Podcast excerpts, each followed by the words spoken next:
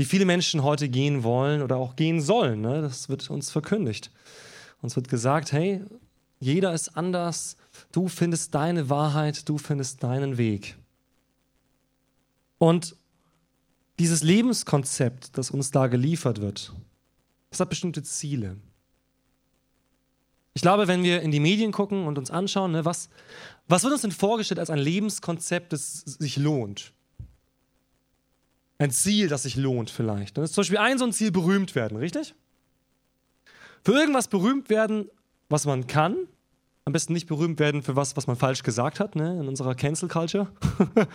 eine falsche Sache gesagt, bist du raus. Sondern berühmt werden für etwas, was man kann. Berühmt werden für etwas, wo man außergewöhnlich ist. Vielleicht ein Sport oder ein Business, ein Talent. Das ist so ein Lebenskonzept. Ne? Arbeite darauf hin, dass du reich, berühmt wirst, dass du erfolgreich wirst in dem, was du tust. Hab ein Leben, das Sicherheit besitzt. Ne? Schließ deine Versicherung ab. Guck, dass du finanziell abgesichert bist. Guck, dass du investierst. Und so weiter und so fort. Ne? Schau, dass du ein Familienleben hast, das stabil ist. Schau, dass du fleißig bist. Und ich glaube, dieses Lebenskonzept, das ist wie so ein Instagram-Kanal. Ne? Ich weiß nicht, wer von euch hat Instagram? Okay, ist noch nicht so ganz durchgedrungen. Instagram. Facebook vielleicht? Auch nicht. Was war denn vor Facebook? Twitter? Nein. Also, ein Bilderbuch, ja. Viele Menschen arbeiten nicht nur für ein digitales, ne? also Facebook und Instagram, das sind halt digitale Bilderbücher, aber viele arbeiten für ihr Bilderbuch. Dass sie am Ende mal in ihr Buch schauen können mit ihren Fotos. Und da sind diese ganzen Dinge drin. Eine glückliche Kindheit, Begabtenförderung, ja, dass ich in meinen Talenten früh gefördert wurde, erfolgreich in der Schule, kein Streber, aber gut genug. Ne? Streber ist ja auch nicht so erstrebenswert. Also kein Streber, aber gut genug. Dann Berufseinstieg, Karriere im Beruf machen. Viele Freunde, Fotos von Partys, Fotos, wo man die Sau rauslässt. Familienfotos. Ne? Viele Freunde, viele Angehörige, Hauptsache man hat einen großen Kreis um sich. Viele Menschen mögen einen. Viele Likes, ja, für die Instagram-Leute, die, die fünf. Viel, viel, viele Likes auf meinen Bildern, ja. Viele Menschen mögen, was ich mache. Ich, ich rage über die anderen hinaus, ja. Bilder vielleicht von Trophäen, Bilder von Auszeichnungen, Bilder von meinem Foto an der Wand in meinem Betrieb, in meiner Firma. Bilder dann von einer vielleicht erfolgreichen Berentung, ja. Eine erfolgreiche Übergabe meines, meines Lebenskonzeptes an einen anderen. Dann viele Bilder von Kreuzfahrten, von anderen Ländern. Wisst ihr, dieses Lebenskonzept an sich, dieses Bilderbuch, das ist nicht schlecht an sich. Die Dinge, die ich gerade gesagt habe, sind nicht falsch. Aber das Problem ist, dieses Bilderbuch endet. Mit dem letzten Bild. Und wenn man sich dann die ganzen Bilder anschauen würde von diesen Menschen, wo ich eben dieses Lebenskonzept erzählt habe, dann ragt eine Sache heraus aus diesem Lebenskonzept. Es geht um mich. Ich hatte ein schönes Leben. Aber zwei Dinge fehlen in diesem Lebenskonzept. Das erste ist, was war für andere? Ich habe nämlich nichts erzählt im Sinne von, jemand gibt etwas auf für jemand anderen. Jemand lässt sich mal abstufen in seiner Karriere, damit jemand anders voran darf. Also es fehlt etwas in diesem Lebenskonzept für andere. Und es fehlt auch etwas anderes, nämlich etwas, das bleibt. Und all diese Dinge, die da in diesem Bilderbuch sind, werden irgendwann nicht mehr sein. All diese Kreuzfahrten sind vorbei. Ja. All diese Erfolge an meiner Wand, all diese Trophäen verstauben. Irgendwann sind diese Dinge vorbei. Und die Frage ist, welches Lebenskonzept leben wir? Welches Lebenskonzept lebst du? Was ich erlebe, ist, dass viele Menschen kein Ziel in ihrem Leben haben, außer dieses, das Bilderbuch. Und ich rede nicht von Menschen, die Jesus nicht kennen. Ich rede von Menschen, die Jesus kennen. Hauptsache, ich hab's hier schön. Lebe deinen Traum. Hab's schön hier. Und für Christen noch der Anhang, bis Jesus dich abholt. ne? Wenigstens haben wir ja noch die ewige Hoffnung, ja, als Christen. Aber ist das das Lebenskonzept, das wir leben sollen? Mach's dir bequem und mach's dir schön. Ihr merkt schon an meinem Ton, dass es eine Hinterfragung ist, dieses Lebenskonzeptes. In Philippa 3 lesen wir in Vers 19 und 20, wo Paulus über Menschen spricht, die so ein ähnliches Lebenskonzept haben. Und er unterscheidet, was wir gleich lesen werden, zwei Lebenskonzepte. Denn Paulus hat ein anderes Lebenskonzept. Der Brief, aus dem wir gleich lesen werden, der Philippa-Brief, wurde geschrieben, als Paulus im Gefängnis saß. Und der saß nicht im Gefängnis, weil er vielleicht ein schlimmer Finger war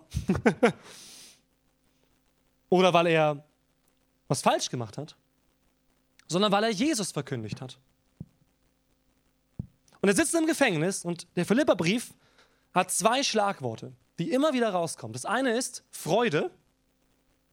Die ganze Zeit. Paulus schreibt immer wieder, freut euch. Ich freue mich, freut euch auch. Ja, der sitzt im Gefängnis und schreibt die ganze Zeit, freut euch. Und das Zweite, was er schreibt, ist, er hat ein Ziel in seinem Leben. Und wir lesen in Vers 19 und 20, er spricht über diese anderen Menschen, ihr Ende ist das Verderben, ihr Gott ist der Bauch Sie rühmen sich ihrer Schande, sie sind irdisch gesinnt. Unser Bürgerrecht aber ist im Himmel, von woher wir auch den Herrn Jesus Christus erwarten als den Retter. Paulus präsentiert hier diese beiden Lebenskonzepte.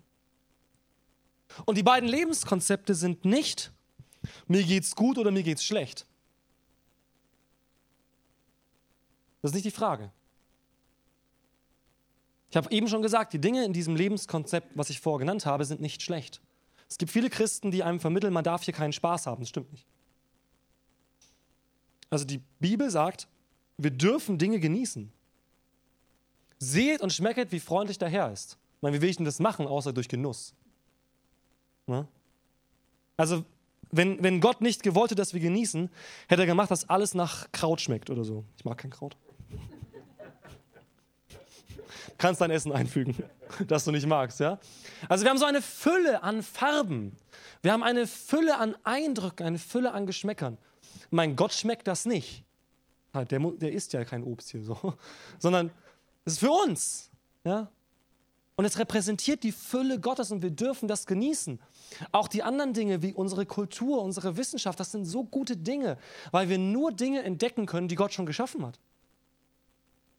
In der Wissenschaft erschaffen wir nichts, wir entdecken.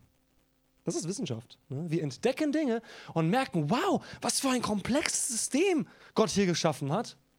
Und wie wir das gebrauchen können für uns, dass wir hier Licht haben und, und so weiter. Ja? Elektrizität, das ist so.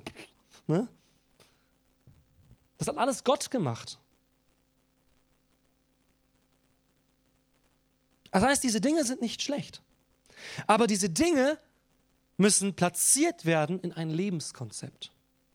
Und Paulus sagt, für viele Menschen ist der Bauch der Gott. Ihr Gott ist der Bauch. Das heißt, der ist das Ziel.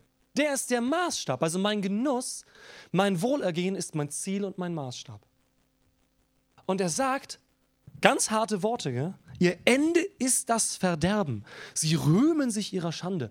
Wir könnten ja sagen, Du bist ja voller Spielverderber, Dave. Also lass die Menschen doch Spaß haben. Ja, natürlich lasse die Menschen Spaß haben. Aber die Frage ist, ob dieses Lebenskonzept, ich habe Spaß, mir geht es gut, ich habe Geld, ich kann alle meine Ziele hier erreichen, ist das etwas, was wirklich das ausfüllt, nach dem wir uns sehnen? Wofür wir gemacht sind? Im Prediger lesen wir, Prediger 3, Vers 11, lesen wir, dass wir die Werke Gottes nicht ergründen können und dass Gott Ewigkeit in unser Herz gelegt hat. Ihr kennt das bestimmt. Es gibt so Momente, die sind so erfüllt, man wünscht sich, dass das anhält. Und ich glaube, dass wir als Menschen uns nach Dingen sehnen, die anhaltend sind, die bleiben. So viele Menschen setzen ihr Leben darauf, nicht nur was zu genießen, sie gehen einen Schritt weiter, sie sagen, ich will was hinterlassen. Und das zeigt, dass wir schon in diese Richtung eigentlich denken. Der Mensch will nicht einfach weg sein und alles verlieren. Wir denken in unserem Herzen in Ewigkeit. Ewigkeit ist kein schwieriger Prozess zu verstehen. Viele fragen ja, oh, Ewigkeit, kann ich mir gar nicht vorstellen. Ne? Wisst ihr, wie man sich Ewigkeit vorstellen kann? Mit zwei Fragen. Willst du heute leben? Und willst du morgen leben? Das ist Ewigkeit. Willst du heute geliebt sein? Und willst du morgen geliebt sein? Das ist Ewigkeit. Sich jeden Tag diese Frage zu stellen, hast du Ewigkeit verstanden. Nicht anders wird die Ewigkeit bei Gott sein. Ich weiß, ich bin heute geliebt und ich weiß, ich bin es morgen auch. Ich weiß, ich lebe heute und ich tue es morgen auch. Ich weiß, ich habe heute Gemeinschaft mit meinem Gott und das habe ich morgen auch. Das ist Ewigkeit. Das kann ich nicht verlieren. Aber Ewigkeit ist nicht zu finden in meinem Bauch. Ewigkeit ist nicht zu finden in meinem Beruf. Ewigkeit ist nicht mal zu finden, wenn ich hier irgendetwas Großes aufbaue. Eine große Firma, ein großes Monument, eine, ein, eine große Hinterlassenschaft, den erfolgreichsten Film, den erfolgreichsten Song. Wisst ihr was? Das ist so klein. Das ist nicht das, was am Ende zählen wird. Wir wissen, dass es einmal eine große Bibliothek gab, die Bibliothek von Alexandria. Schon viele, viele hunderte Jahre her. Und da muss so ein Riesenwissen gesammelt worden sein. Das war die größte Bibliothek, die bis, bis dato gekannt war. Die größte Bibliothek. Und wisst ihr, was da passiert ist? Alles wurde zerstört. Wir haben dieses Wissen heute nicht. Auch Wissen vergeht. Auch das wird nicht bleiben. Meine Frage an dich heute Morgen ist, hast du ein Ziel in deinem Leben? Und wir haben meistens nicht nur ein Ziel, wir haben mehrere Ziele. Und es ist auch gut, dass wir auch hier Ziele haben. Ich bin zum Beispiel seit letztem Jahr im Schachverein, ja. Auch da habe ich Ziele. Ne? Ich habe dann so ein bestimmtes Ranking dann will ich höher steigen im Ranking. Das ist alles okay. Aber das ist nicht mein Lebensinhalt. Das würde mich nicht erfüllen, wenn ich am Ende meines Lebens sagen könnte, ich habe ein bestimmtes Ranking im Schach erreicht. Ist es das, was wir suchen? Ein Sternchen über unserem Namen? Ich glaube, dass Paulus hier diese beiden Lebenskonzepte gegeneinander ausspielt. Ein Lebenskonzept, das ein endgültiges Ziel hier hat. Oder ein Lebenskonzept, das ein endgültiges Ziel bei Gott hat. Und es ist tatsächlich so, dass diese beiden Lebenskonzepte, wenn auch nicht in allen Aspekten, aber sich in den grundlegenden Aspekten unterscheidet. Jesus sagt einmal, wer sein Leben versucht zu gewinnen, der wird es verlieren. Was bringt es dir, wenn du die ganze Welt gewinnst, aber an deiner Seele nimmst du Schaden? Jesus selbst steht diese Lebenskonzepte gegeneinander. Er sagt, du kannst in diesem Leben alles gewinnen, aber wirst das Wesentliche verlieren, nämlich dich selbst. Du wirst hier jeden Tag genießen können, solange du lebst. Du kannst alles gewinnen in dieser Welt. Und ihr wisst bestimmt, wenn man will, kann man sehr viel erreichen in diesem Leben. Das stimmt auch. Aber Jesus sagt, was bringt es dir? Was bringt es dir, wenn du alles gewinnst, aber dich selbst verlierst? Das Lebenskonzept Ewigkeit hat auch ein Ziel. Aber dieses Ziel scheint so anders zu sein als das Lebenskonzept des Genusses. Denn die Jünger von Jesus die Nachfolger von Jesus, die Schüler von Jesus, die ihn gesehen haben, elf von ihnen, von zwölf, es gab zwölf hauptsächliche Schüler von Jesus, zwölf Jünger, elf dieser Schüler sind für ihren Glauben gestorben. Sie ließen sich töten dafür. Sie wussten, ich muss den Menschen erzählen, wer Jesus ist. Und dass er die Menschen rettet, dass er ihnen ewiges Leben schenkt. Und sie haben nicht darauf geachtet, dass sie sagen, oh, okay, aber wenn ich das jetzt mache, dann bin ich ja unbeliebt. Das war das kleinste Problem, dass sie unbeliebt waren. Die wurden getötet dafür. Glaubt ihr, diese Menschen hatten dieses Lebenskonzept? Mein Bauch? Etwas scheint da anders zu sein bei diesen Menschen, richtig? Etwas scheint da passiert zu sein, was ihr ganzes Denken verändert hat. Paulus selbst sagt das ein paar Verse weiter vorne im Philipperbrief. In Vers 14. Ich jage auf das Ziel zu, den Kampfpreis der himmlischen Berufung Gottes in Jesus Christus. Ich jage auf ein Ziel zu. Und ein paar Verse davor sagt er, dass er so ergriffen ist von Jesus, dass er gar nicht anders kann. Er kann nur dieses Ziel haben, am Ende bei Gott zu sein und Gott groß zu machen. Man könnte es so zusammenfassen. Sein Ziel war, was er im Philipperbrief sagt, er möchte so lange hier sein, wie er Gott verherrlichen kann, wie er Menschen Jesus zeigen kann. Er sagt selbst, Warum bin ich noch hier? Bei Gott habe ich es besser. Ich könnte mich ja hier um nichts scheren. Ich könnte auch einfach warten hier. Aber er sagt, nein, ich bin hier, weil ich einen Auftrag habe, weil ich ein Ziel habe. Und dieses Ziel ist, dass Menschen Jesus kennenlernen, weil ich ihn kennenlernen durfte.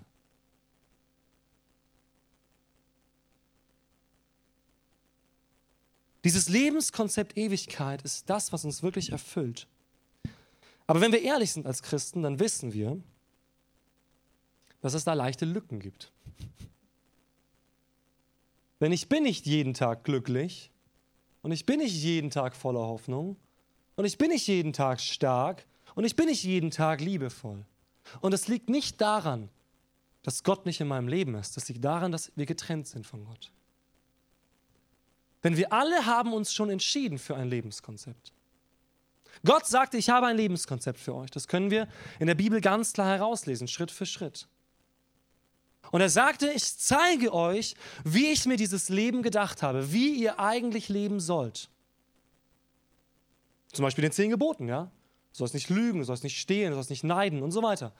Er sagte, ich habe ein Lebenskonzept, in dem ist Leben. Wir lesen in, in Josua und auch in, in 5. Mose, lesen wir, dass es ihnen vorgelegt wird, das Lebenskonzept Gottes.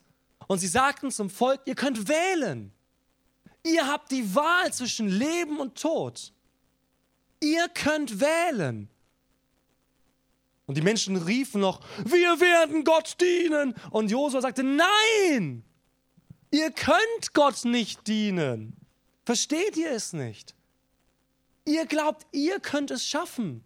Ihr könnt das nicht schaffen. Und das ist unser Problem. Denn innerlich wissen wir, dass es etwas gibt, das gut ist für unser Leben.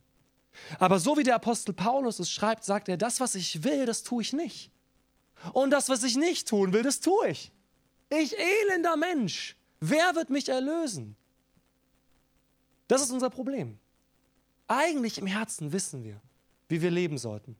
Und was noch viel schlimmer ist, ihr merkt ja, das wird immer, immer dramatischer, gell? Was noch viel schlimmer ist, es geht nicht nur darum, dass ich vielleicht nicht ganz so glücklich bin, wie ich sein sollte, sondern es geht darum, dass ich mich vor einem Gott verantworten muss, der mich geschaffen hat und der auch den anderen geschaffen hat. Und wenn ich jemanden verletze, anlüge, wenn ich mein eigenes Leben nicht wertschätze, dann wertschätze ich damit Gott nicht. Dann vertraue ich ihm nicht. Und Gott sagte, ihr könnt wählen. Ihr könnt sagen, ihr lebt mein Lebenskonzept. Dann dürft ihr bei mir sein, für immer. Oder ihr lebt nicht mein Lebenskonzept, dann müsst ihr sterben. Dann bleibt euer Bilderbuch, dann bleibt ihr euch selbst und danach ist Schluss. Und dann habt ihr kein Leben mehr. Und jeder von uns hat sich entschieden für dieses Lebenskonzept hier. Jeder von uns hat sich entschieden für dieses Lebenskonzept weg von Gott. Die Bibel sagt, da ist kein Mensch, der gerecht ist, nicht ein einziger. Sie alle sind auf Irrwege gegangen. Es gibt keinen Menschen, der gut ist. Ich bin nicht gut. Es wäre gelogen, wenn ich sage, ich, würde, ich bin ein guter Mensch. Es gibt nur einen, der gut ist, und das ist Gott. Aber damit habe ich ein Problem. Denn wenn ich hier bin und ich lebe nicht Gottes Lebenskonzept, darf ich nicht bei Gott sein. Dann lade ich Schuld auf mich. Und Gott sagt, die Folge von der Abwendung von Gott ist der Tod. Aber Gott möchte, dass wir leben. Gott möchte, dass du lebst. Er liebt dich und er kennt dich. Und er weiß genau, dass du es nicht schaffen kannst aus deiner Kraft. Und deswegen hat er einen Weg geschaffen.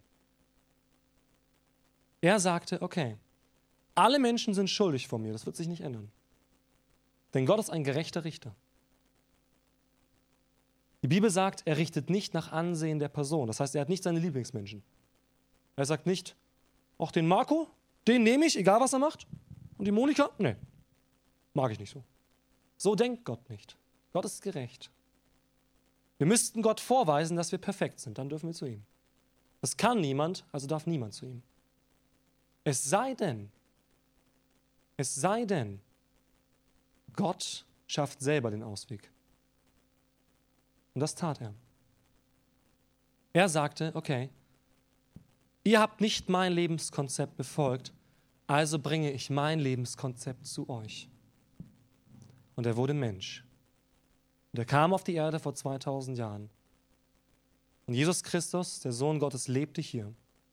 Ganz Gott und ganz Mensch. Und er lebte das Lebenskonzept Gottes. Und er zeigte den Menschen, wie wir leben sollen. Und obwohl er das tat, haben die Menschen ihn getötet. Aber nicht, weil er sich nicht hätte wehren können, sondern weil er freiwillig in den Tod ging. Denn mit diesem Werk, dass er ans Kreuz ging und starb, sagte er, die Menschen haben ihr Leben verloren. Sie haben sich gegen das Leben entschieden. Ich schenke es ihnen. Sie alle sind schuldig geworden, ich bezahle ihre Strafe. Der Richter spricht sie zwar schuldig, aber ich bezahle die Kaution. Ich kaufe sie frei. Aber dafür muss jemand sterben. Und jemand muss sein Leben hergeben, das er noch nicht verloren hat. Das Problem ist, jeder Mensch hat sein Leben verloren. Wer kann es hergeben? Ne? Wenn jemand von euch schuldig geworden ist und mich anrufen würde und sagt, hey Dave, ich, ich habe richtig Mist gebaut, ich habe eine Million Schulden, kannst du mich irgendwie rauskaufen? Dann würde ich sagen, du, ich habe selber gerade ein Haus abzuzahlen. Also ich habe selber Schulden. Und so hat jeder Mensch Schulden vor Gott. Niemand kann den anderen rauskaufen. Nur derjenige, der das Leben in sich hat, kann uns freikaufen. Und das ist Jesus. Und dieser Jesus spricht, ich bin der Weg, die Wahrheit und das Leben. Niemand kommt zum Vater als nur durch mich. Wer an mich glaubt, wird leben, selbst wenn er stirbt.